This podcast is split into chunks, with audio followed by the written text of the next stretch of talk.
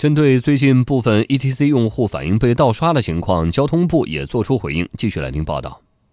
最近一些用户反映 ETC 卡被盗刷，对此宋文健回应说，这是可以避免的。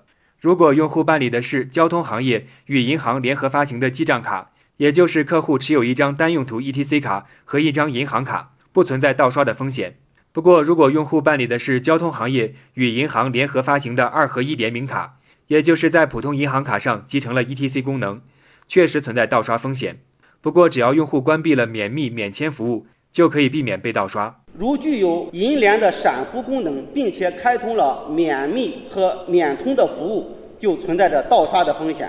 但是，只要我们通知开卡银行关闭这个双免的功能，就不会存在着被盗刷。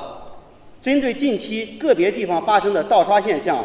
我部再次印发了通知，督促指导 ETC 发行服务机构和合作银行立即停止发行二合一的联名卡。如用户确实需要，发行时应默认关闭双免服务的这项功能。交通运输部官方数据显示，截至本周二，全国 ETC 用户累计达到一亿一千五百八十七万，完成发行总任务的百分之六十点七一。作为交通部今年的重点工作之一，取消高速公路省界收费站工作进展顺利。